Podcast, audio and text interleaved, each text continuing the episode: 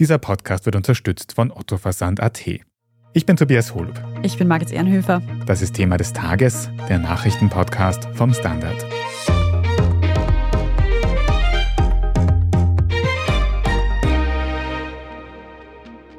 Die Kryptobörse FTX ist insolvent. Tausende Menschen dürften ihre Einlagen dort nun verlieren. Und auch in den Bilanzen des Unternehmens gibt es einige Ungereimtheiten. Der Hintergrund, am internationalen Kryptomarkt gibt es häufig keine Absicherung von Einlagen und Spekulation dürfte auf der Tagesordnung stehen. Der Gründer von FTX, Sam Bankman-Fried, hat lange als Krypto-Wunderkind gegolten und wollte den Großteil seines Vermögens für wohltätige Zwecke spenden. Nun muss er erklären, warum warum innerhalb seines Unternehmens laut Insidern viele Milliarden Dollar in Tochterunternehmen versteckt wurden. Wir erklären heute, was eine Kryptobörse überhaupt ist. Wir zeichnen die Krise von FTX im Detail nach und wir besprechen, was dieser Totalausfall für den Wert von Bitcoin und Co bedeutet. Miki Manakas aus dem Standard Webressort. Du hast übers Wochenende dieses ganze Drama um die Kryptobörse FTX mitverfolgt. Ganz kurz für den Anfang, was macht denn überhaupt eine Kryptobörse? Wenn man es runterbricht, kann man eigentlich sagen, Kryptobörsen sind einfach nur eine Art Marktplatz für den Handel mit allen möglichen Kryptoassets. Und wer will, kann sein Kryptovermögen dort auch einfach parken, das Ganze als eine Art Bank verwenden. Das heißt, eine Kryptobörse fungiert eigentlich als Mittelsmann für den Handel mit Kryptowährungen. Kryptowährungen, NFTs, du wirfst ja schon mit Begriffen um dich, die, wenn wir die jetzt alle erklären würden, wahrscheinlich den Rahmen für diese Folge sprengen würden. Aber wer sich dafür näher interessiert, der hört am besten mal in unseren Podcast Lohnt sich das hinein. Da gibt es unter anderem eine eigene Folge dazu, wie denn Kryptowährungen überhaupt funktionieren. Aber Miki, bleiben wir mal bei dieser Börse FTX. Wie groß oder wichtig war die oder ist sie denn überhaupt? Ja, also inzwischen muss man wahrscheinlich eher von wahr sprechen. Nach dem Zusammenbruch seit der Gründung im Jahr 2019 hat sich das eigentlich FTX zu einer der wichtigsten und wenn man es auch am Handelsvolumen misst, zu einer der größten Kryptobörsen entwickelt. Zu der FTX Group gehörten mehr als 100 Unternehmen, von denen jetzt insgesamt 130 bankrott sind. Vielleicht zur Einordnung, um das Ganze irgendwie ein bisschen zu veranschaulichen. Anfang des Jahres hatte das Unternehmen noch eine Nutzerbasis von einer Million und ein durchschnittliches Handelsvolumen von 10 Milliarden Dollar täglich. Also doch ein gewisser Marktanteil wahrscheinlich. Jetzt hört man im Zusammenhang mit diesem Absturz von FTX ganz oft von dem Firmengründer, einem gewissen Sam Bankman-Fried. Der ist angeblich eine ziemlich schillernde Figur. Kannst du uns über den ein bisschen was erzählen? Hm. Ja, Sam Bankman-Fried galt eigentlich als einer, wenn man so sagen kann, der Guten in der Kryptobranche. Liegt wahrscheinlich auch daran, an der Ideologie, die er vertreten hat nach außen, weil er hat immer wieder betont in Interviews, dass er fast sein gesamtes Vermögen an wohltätige Zwecke spenden will. Bloomberg hat es irgendwann sogar dazu bewegt, ihn als Krypto-Robin Hood zu bezeichnen. Quasi, er will das ganze Geld nehmen und dann will er alles spenden.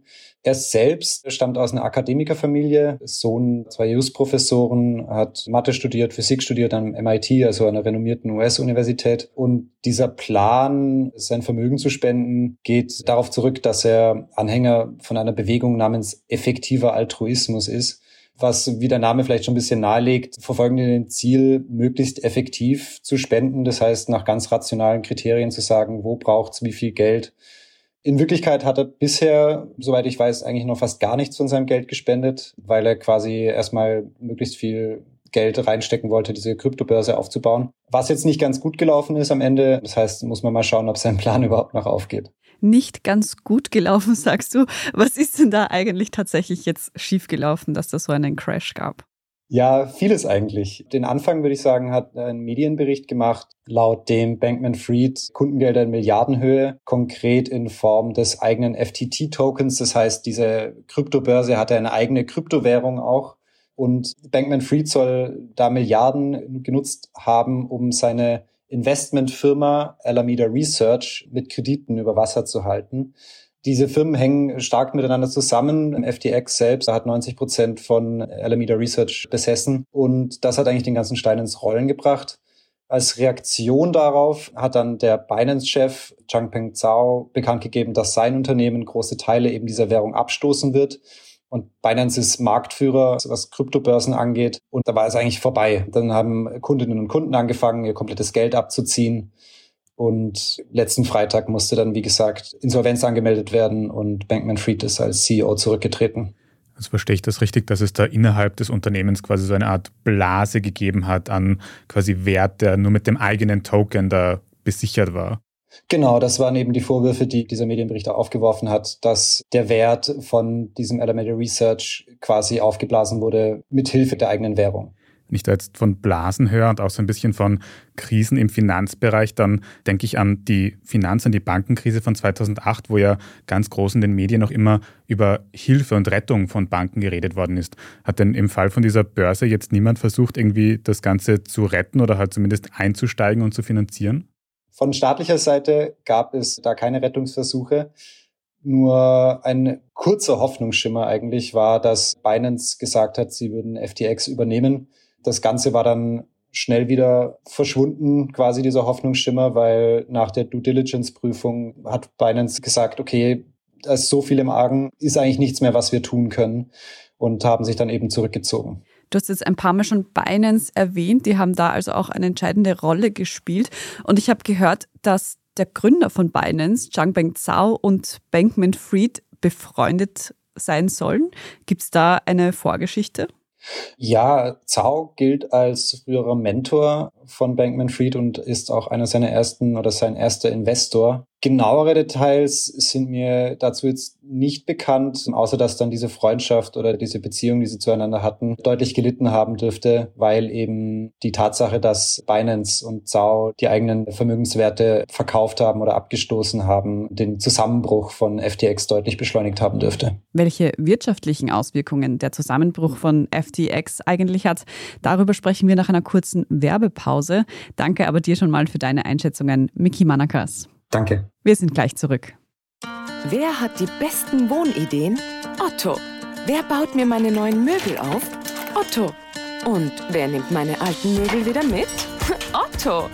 Entdecke jetzt tausende neue Styles und viele Services für dein Zuhause auf ottoversand.at. Finde ich gut. Andreas Danzer aus der Standard Wirtschaftsredaktion. Du hilfst uns jetzt noch ein bisschen die Folgen von diesem Krypto-Börsencrash wirtschaftlich einzuordnen. Weiß man eigentlich schon, wie viele Menschen da jetzt zu Schaden gekommen sind durch diesen Crash?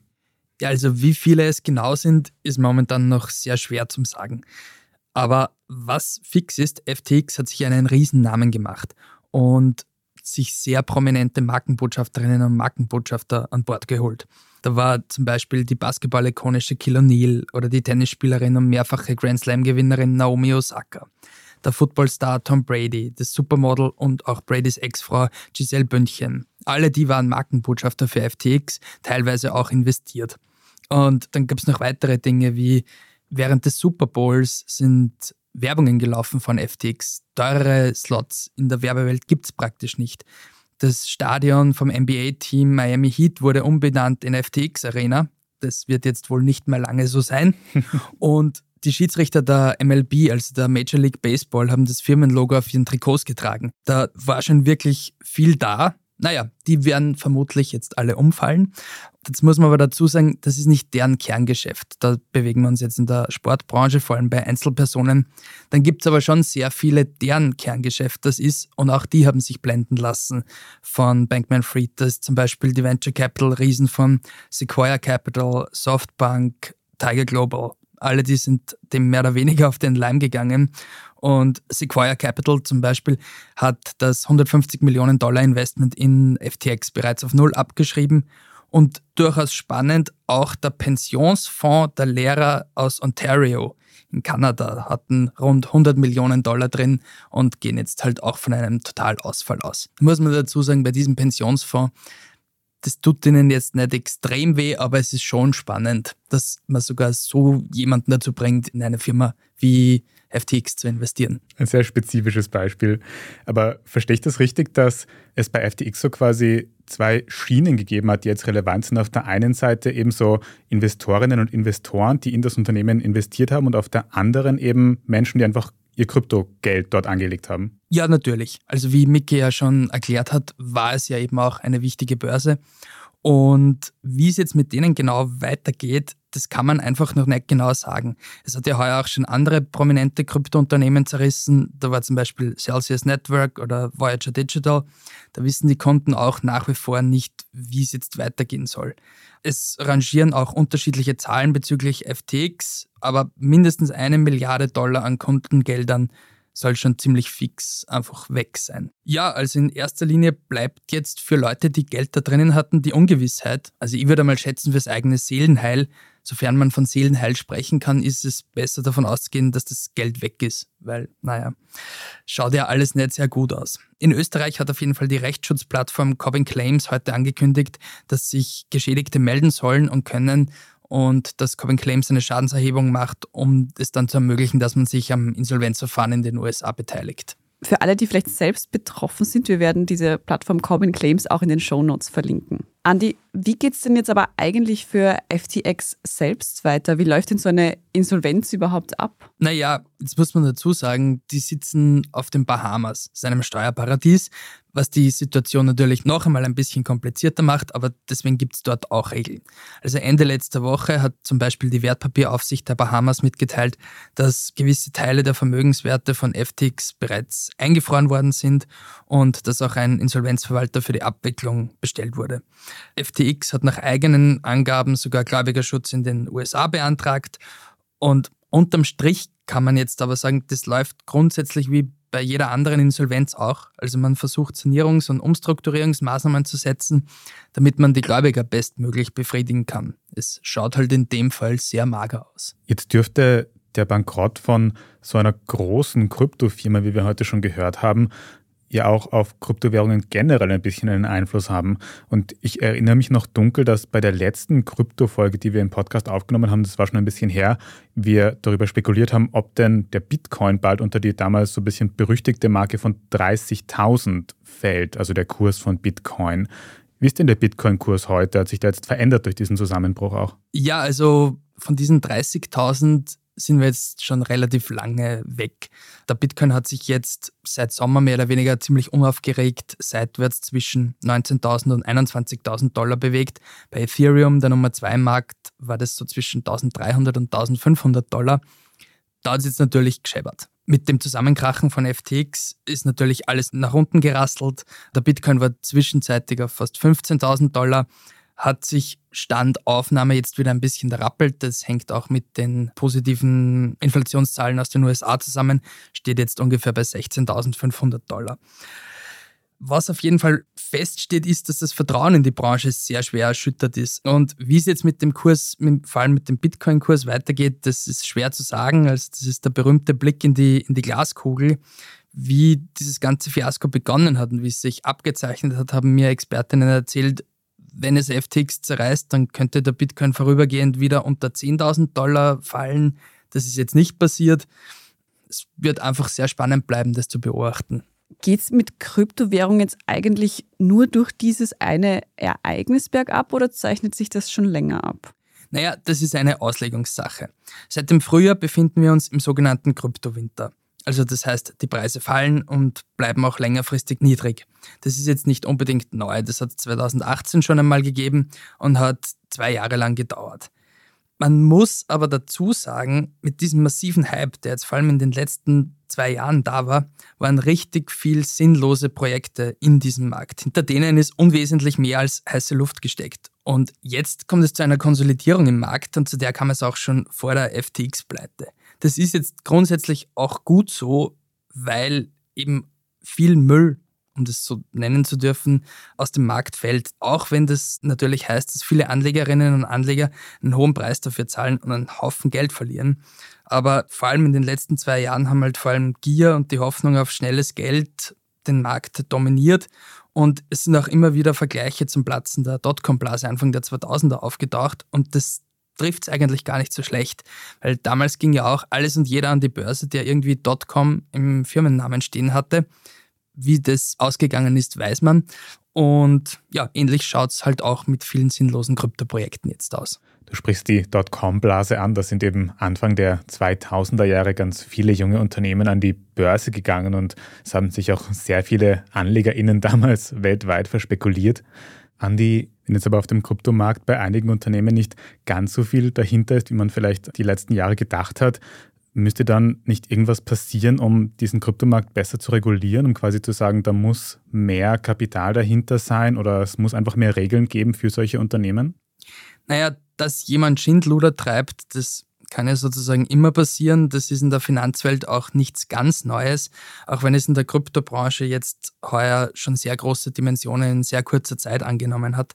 Und auch in der Kryptobranche sprechen sich jetzt immer mehr Leute für strengere Regulierungen aus. Unter anderem der Chef von Binance zum Beispiel. Es ist so, der Markt ist sehr intransparent und da kann man einfach sehr viel machen, beziehungsweise da passiert sehr vieles, das in einer regulierten Umgebung so einfach nicht möglich wäre. Aber was jetzt die genaue Antwort darauf ist, was man wie, wo, wann genau regulieren muss, das kann ich euch auch nicht sagen. Es täte auf jeden Fall gut, wenn ein bisschen genauer drauf geschaut wird. Andi, was sich jetzt vielleicht noch viele HörerInnen fragen, die eventuell investieren wollen, sparen wollen, kann man denn nach solchen Entwicklungen noch mit gutem Gewissen in Kryptowährungen investieren? Naja, das muss jeder für sich selbst entscheiden. Es gibt ja auch die Regel, man soll in nichts investieren, das man nicht versteht. Wenn man es nicht versteht, sollte man es nicht machen. Wenn man nicht dran glaubt, dann vermutlich auch nicht.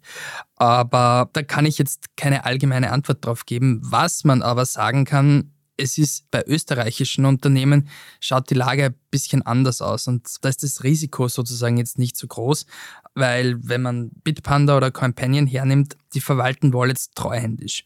Das heißt, die machen das ähnlich wie bei einem Aktiendepot. Sprich, wenn eine Bank in Konkurs geht, dann bleibt einem die Aktie ja trotzdem. Und so ist es auch da. Also wenn jetzt Bitpanda in Konkurs gehen würde, dann würden mir meine Assets trotzdem bleiben. Das ist nicht wie bei einem Sparbuch, wo man einfach der Bank das Geld überlässt und das dann weg ist, wenn es die zerreißt. Bitpanda weiß aber natürlich auch, dass momentan die Lage etwas heikel ist und versucht zu beschwichtigen. Und die haben heute angekündigt, dass sie jetzt gemeinsam mit KPMG die Wallets prüfen lassen und schauen, ob die Gelder auch durch die entsprechenden Assets gedeckt sind. Also auch wenn es mal so einen Zwischenfall gibt an der Kryptobörse, muss man sich nicht total verunsichern lassen. Danke auch dir für deine Einschätzungen heute, Andreas Danzer. Danke, ciao.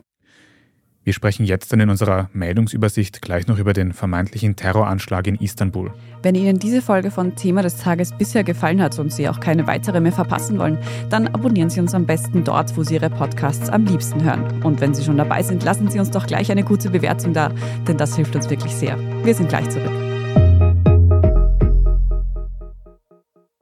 Wer hat die besten Wohnideen? Otto. Wer baut mir meine neuen Möbel auf? Otto. Und wer nimmt meine alten Möbel wieder mit? Otto! Entdecke jetzt tausende neue Styles und viele Services für dein Zuhause auf ottoversand.at. Finde ich gut.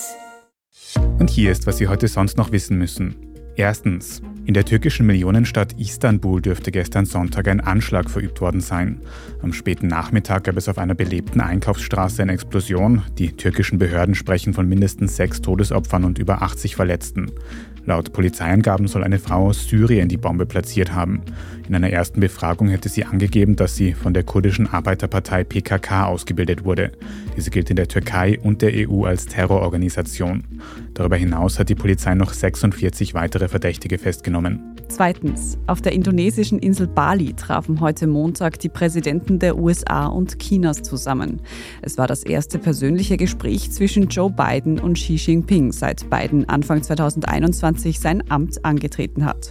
Zwischen den beiden Ländern gab es zuletzt immer stärkere Spannungen, unter anderem weil sich die USA für die Unabhängigkeit von Taiwan einsetzen, während China den Inselstaat als Teil des eigenen Staatsgebiets betrachtet. Das Treffen zwischen Xi Jinping und Joe Biden fand am Rande des G20-Gipfels statt. Dabei beraten 20 wichtige Industrie- und Schwellenländer über Politik und Wirtschaft. Drittens, in Österreich soll es ein neues Verbotsgesetz gegen nationalsozialistische Wiederbetätigung geben. Das haben die zuständigen Ministerinnen für Justiz und Verfassung heute Montag bekannt gegeben. Demnach sollen auch antisemitische Äußerungen, die im Ausland oder im Internet passieren, in Österreich strafbar sein. Außerdem sollen Beamtinnen, die wegen Wiederbetätigung verurteilt sind, umgehend und automatisch ihren Posten verlieren. Diese und andere Änderungen am Verbotsgesetz wurden vor allem auch durch einen Vorfall im vergangenen Oktober angeregt. Dabei wurde ein Bundesheeroffizier wegen Wiederbetätigung verurteilt und durfte weiter im Heer tätig sein.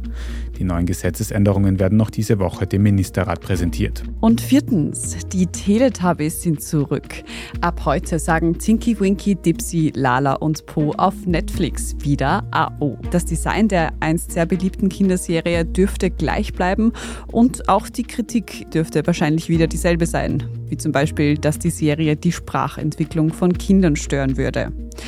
Für eingefleischte Teletubby-Fans jetzt noch die schockierende Nachricht, das Sonnenbaby ist nicht mehr dasselbe. Bei der Serie sage ich nicht AO, sondern Baba. Alles weitere zum aktuellen Weltgeschehen lesen Sie wie immer auf der Standard.at. Und zum Abschluss noch ein Hörtipp. Am Samstag gab es in unserem Schwester-Podcast Inside Austria das große Serienfinale zu Dietrich Mateschitz.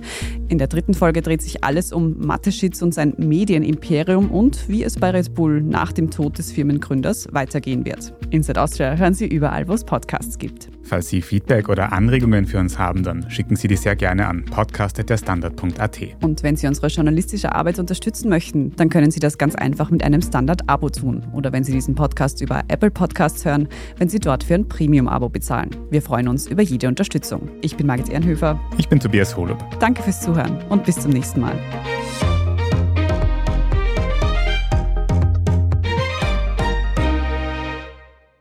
Wer hat die besten Wohnideen? Otto. Wer baut mir meine neuen Möbel auf? Otto. Und wer nimmt meine alten Möbel wieder mit? Otto. Entdecke jetzt tausende neue Styles und viele Services für dein Zuhause auf ottoversand.at. Find ich gut.